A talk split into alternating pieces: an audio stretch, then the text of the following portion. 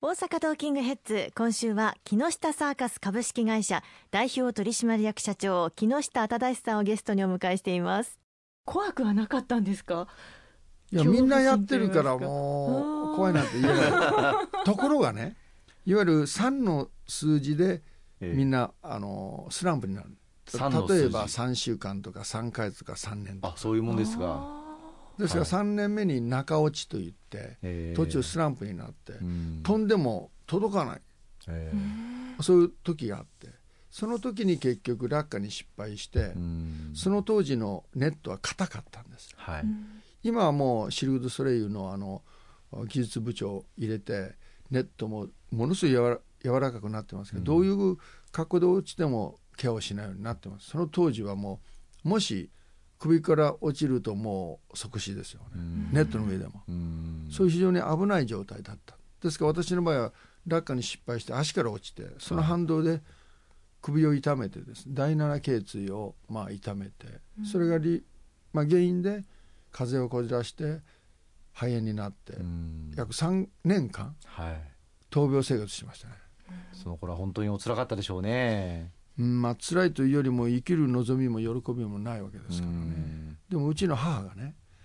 ですから薄い紙を一枚一枚剥がすように良くなっていくという言ってはくれてた。私それを信じてなかったんですよ、はあ、だけども何とかしなくちゃいけないなということで、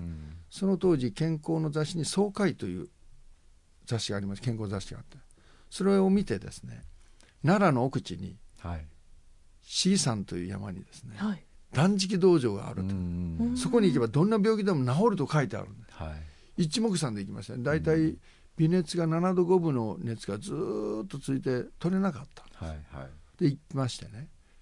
で約1か月間、まあ、25日間の断食をするわけですよね。3日間で減縮して、その人の体具合脈を先生が取ってもらって1週間とか10日間の本断食をして、それでまた約2週間近く復職をしていくわけですよね。重湯から始まって一部がゆ三部がゆ五部がゆ七部それで全がゆそしてこの砂糖というか戻ってきて。それをですから3年間に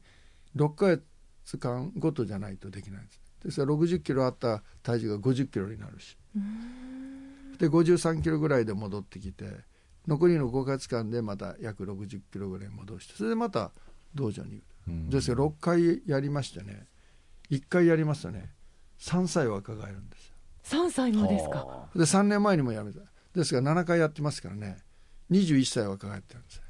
あのなんか身体健康年齢を測ると39歳でいらっしゃったというふうに聞きましたけども、まあ、実際はそれは3年前ですから、まあ、43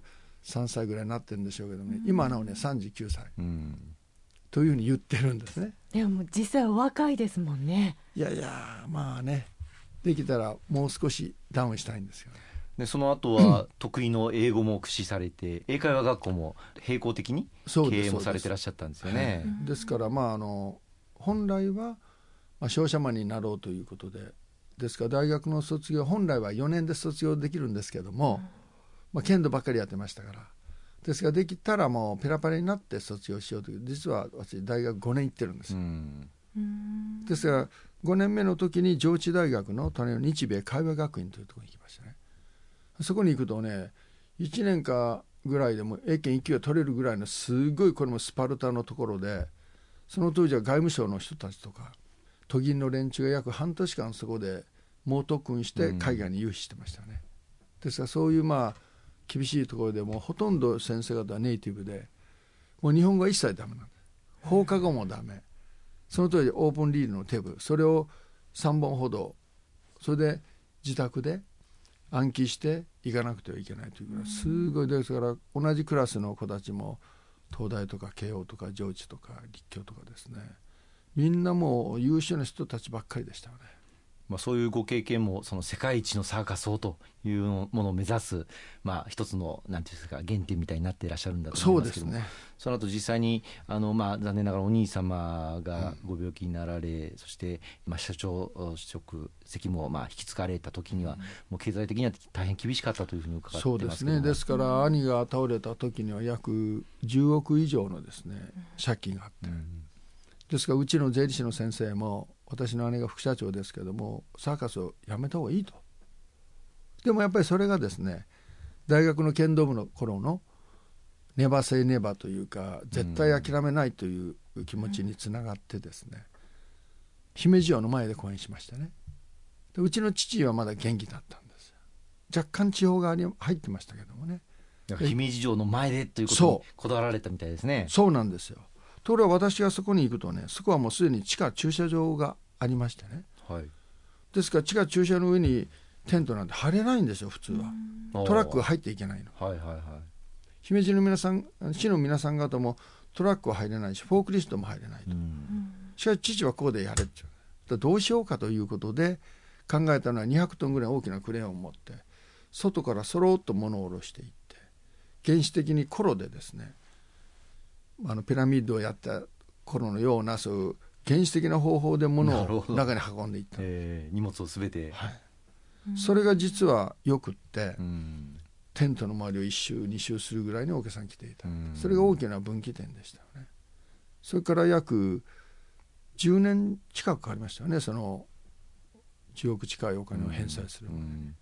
まあ大病を乗り越えられ、そして、まあ、経済的な大変な危機も、まあ、乗り越えられ、まあ、そうした困難を乗り越えられて、今、ね、あの木下大サーカス年間120万以上ですか？そうですね。あのね、えー、集客されていらっしゃるという、まあ、大阪にも、まあ、4年に一度ぐらいは、はい、あの来ていただいてその度にも大阪中の皆さんまた関西中の皆さん大変楽しみにしてねあの木下大サーカス見に行ってますけれども今回はその中でも梅北でやっていただいているということで、はい、さらに一層あの楽しみにされている方が多いんじゃないかというふうに思いますね。そうですね。この時間は木下サーカス株式会社代表取締役社長木下忠さんをお迎えしました。本当に貴重なお話をいただきましてありがとうございました。本当ありがとうございました。ありがとうございました